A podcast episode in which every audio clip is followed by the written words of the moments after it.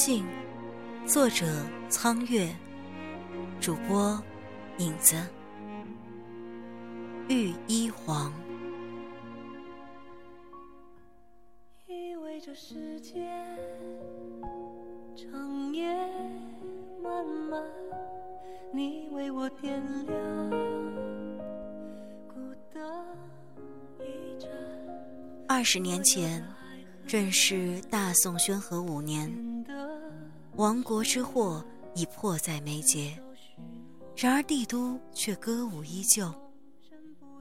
汴梁的天津桥上人来人往，热闹非凡；勾栏瓦肆里喧闹连天，酒楼歌馆丝竹笙歌，绿窗朱户，十里烂银钩，到处都是一片繁华升平的景象。卖花儿，卖花喽！已经迟疑了很久，眼看天色不早，桥头上布衣金钗的女子终于怯生生的开了口，吆喝出了第一句，同时把篓子里的花木搬到外头。上品的牡丹，摇黄魏子，玉楼春，大家来看看，都是上品的牡丹。背篓一开，里面的姹紫嫣红就露了出来，引来了来往行人的目光。此时正当宣和年间，王宫里王孙贵族们耽于享乐，大兴造木游园，也搜罗奇花异草，充实后庭。皇帝更是设立了花石纲，在扬州、杭州又特设了金明局。凡是有点新奇的花草，全都被搜罗一空，入了汴京。这种风气也是弥漫到了民间，小家小户也养出花草作为消遣。茶楼酒馆里谈的最多的是今日某园又有何种花当季，某家得了什么新奇花草。何况是在天子脚下的汴梁城，更是丰盛。所以。女子只是一掀开背篓，登时就有很多人围了上去。我来看看。在大家七嘴八舌的议论中，一个瘦高中年人排众而入，饶有兴趣的在花前弯下腰来，细细翻看花茎花叶，一副行家里手的样子。那，连蔡二爷也来了。旁边的人群立刻沸腾了起来，有几个人陪着笑脸凑了上来。您老人家来鉴赏一下这几株牡丹吧，蔡二爷人富贵，也当买最富贵的花了。哈，果然是位子，没有理睬那些人的阿谀，看到一株已经蓄起花苞的牡丹，高瘦中年人吸了一口气，忙问：“姑娘，这牡丹怎么卖？”我全要了，一两银子一株。布衣女子低下头，似乎有些不好意思出价。这么贵？高瘦中年人心中一喜，知道眼前五株全是难得一见的名品，一百两算是捡了个大便宜。然而却是不露声色的压价，眼线为难。看样子是摇黄未子，但是有的花儿连花苞都不曾有，谁知道开出来是啥样？色差一分，便宜这个价钱便也差了十倍呢。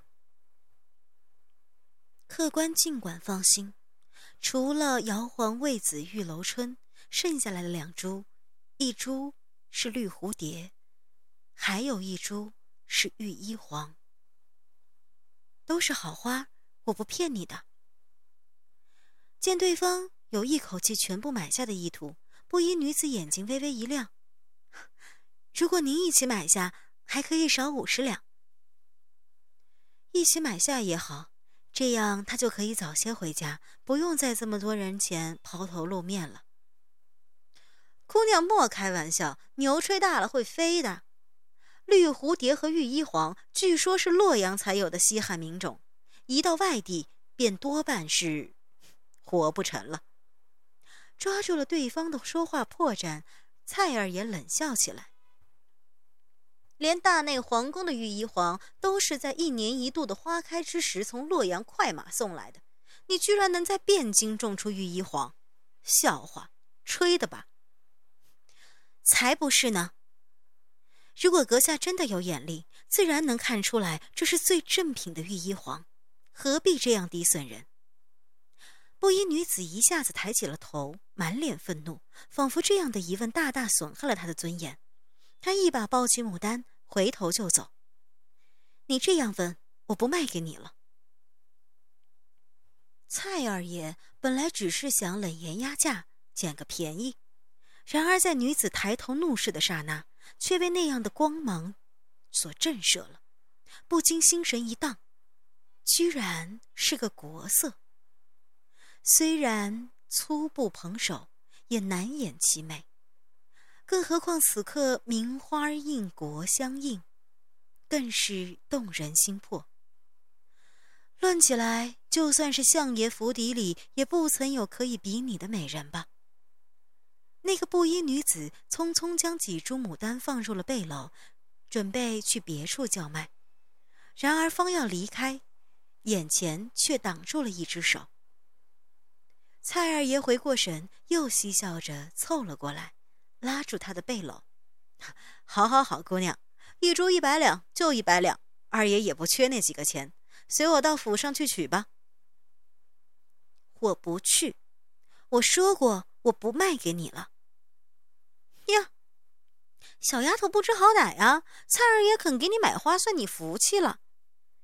旁边有帮闲的开口，笑嘻嘻的起哄。嘿嘿，看来呀是个乡下丫头，不知道我家二爷什么身份吧？当朝蔡太师可是二爷的堂兄弟，嘿嘿，还是乖乖随我们回去，不会少了你的好处的。我不去。布衣女子用力挣扎不脱，却心疼自己种的花，不肯放下了那只背篓。这可由不得你。蔡二爷见他居然软硬不吃，也发起怒来，冷笑一声：“不去，那就给我把他抓到衙门里去。一个寻常百姓哪里来的御医皇？一定是从哪儿偷来的，给我抓回去问个清楚。”是二爷。帮闲们一拥而上，夺了他手里的花篓，将女子围在中间。青天白日。你们怎么可以诬告梁家？蔡太师又如何？花石纲弄得天下民不聊生，都是这些奸臣害的。居然敢当众诋毁太师！蔡二爷吓了一跳，真正发起怒来，觉得众人围观，这个女子不施点薄惩，不足以挽回面子。小的们，给我掌嘴！左右一声吆喝，便架起了那个女子。一个小厮挽了袖子，气势汹汹走上前去。谁敢？挥出去的巴掌还在空中，居然就有一个人听到一声厉喝，言语中有一股压迫力，让那个小厮居然不由自主的顿住了手。都给我住手！众人一时哗然。不知是谁，居然吃了雄心豹子胆，居然敢管蔡二爷的闲事。转过身，循声看去，只见一个女子拨开了人群走了进来。那个为别人出头的女子，一身白衣如雪，肩上还停了一只白鹦鹉。她也不看蔡二爷，径自走到那个打人的小厮面前，手只是微微一挥，却不见动作如何，那个小厮便惨叫着。跌出去了一丈远。你又是谁？敢来管二爷我的事儿？见打断自己的好事女人，蔡二爷也是觉得面子越发过不去，愤怒的瘦脸发青。来人，给我连着一起拿下！随从们放开了布衣女子，转而扑过去擒来拿人。然而，那个女子手指微动，那帮随从们突然间就觉得全身酸麻，动弹不得。妖法，这个女子会妖法。蔡二爷一看讨不了好，脸色有些惊慌，想要扔下一句狠话就溜出去搬救兵。然而，是眼睛一在女子身上就转移不开了，不由自主的张大了嘴巴。今日难道天下绝色都云集到了天津桥了？眼前这个白衣女子容色居然亦是清丽无双。他心念一转，今日可算有福，竟然一下子搜罗到了两个国色倾城的佳丽。如果拿去献给相爷，不知道能有多少好处呢？眼珠子转了转，他立刻叫了起来：“快给我通知府尹啊！这里有妖人作乱，需派人来捉捉拿。”这等事还要惊动府尹？哼信不信官府里的人来之前，我先取了你一对眼珠子？白衣女子冷笑起来，毫不畏惧。她手指微微一点，肩上白鹦鹉立刻飞出去，闪电般直戳对方眼珠。蔡二爷惊叫一声，抬手捂住了眼睛，还是慢了片刻，眼角那里已经被抓裂了一道，鲜血长流。妖妇，妖妇！蔡二爷这下子心胆俱裂，色心全消，捂着眼睛连滚带爬的逃了出去。快走吧！白衣女子过来扶起了他，把花篓提在手里，匆匆的挽着对方，几步走离了天津桥。那位卖牡丹的布衣女子被拉着，身不由己的往前疾步。一路上只是直直的打量着对方。奇怪，这个陌路相逢的白衣女子为什么看上去如此的面熟呢？走了几条街，转入一条无人的清冷街巷，白衣女子停下来，打开了一间小铺子，回头微笑：“ 这里便是寒舍了，妹妹进来坐一坐吧。”他迟疑了一下，举步踏入。这个铺子外头看着门面虽小，房间里面却是出奇的空洞。一进去，只觉得满堂花木扶苏，香气馥郁，令人竟然仿佛置身于树林花海之中。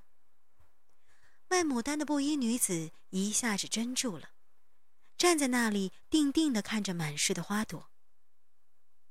这些花居然每一种都是稀世罕有的奇葩，便是大内皇宫精明局里也看不到如此的珍贵品种。他愕然的站在那里，说不出一句话。妹妹想喝点什么？白衣女子回身关上了门，语气亲切，仿佛对方是一个相识多年的朋友。卖牡丹的女子神色有些恍惚。眼睛直直的看着对方。你，你叫什么名字？我似乎哪里见过你。你不记得了吗？白衣女子微笑着抚摸肩头的鹦鹉，那只鹦鹉正亲热无比的对她咕咕的叫着。虽然过了三百年，你看。连雪儿都还认得你呢。你，白罗天女。哼，葛金妹妹，瑶池一别三百年，如今可好？一百多年了，还是第一次有人知道我是谁。葛金轻声叹息。抚摸着身侧的一株株牡丹。自从离开碧落宫之后，我孤身落入凡世，再也没有见过其他的花神姐妹了。但牡丹花神，始终还是百花之王。你看，虽布衣乱发，亦不掩国色。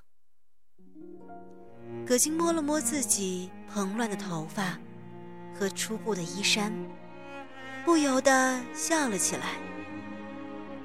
那一瞬，他浓黑的睫毛下，眼里有无数光华流转。一瞬间，让金钗不群的平民女子变得气质高华，就似倾倒天下的皇后，竟然映得满室的美丽花朵都顿然失色。对不起，葛金沉默半晌，终于叹息了一声。当年，在你和玄冥被天庭处罚的时候，我没有站出来。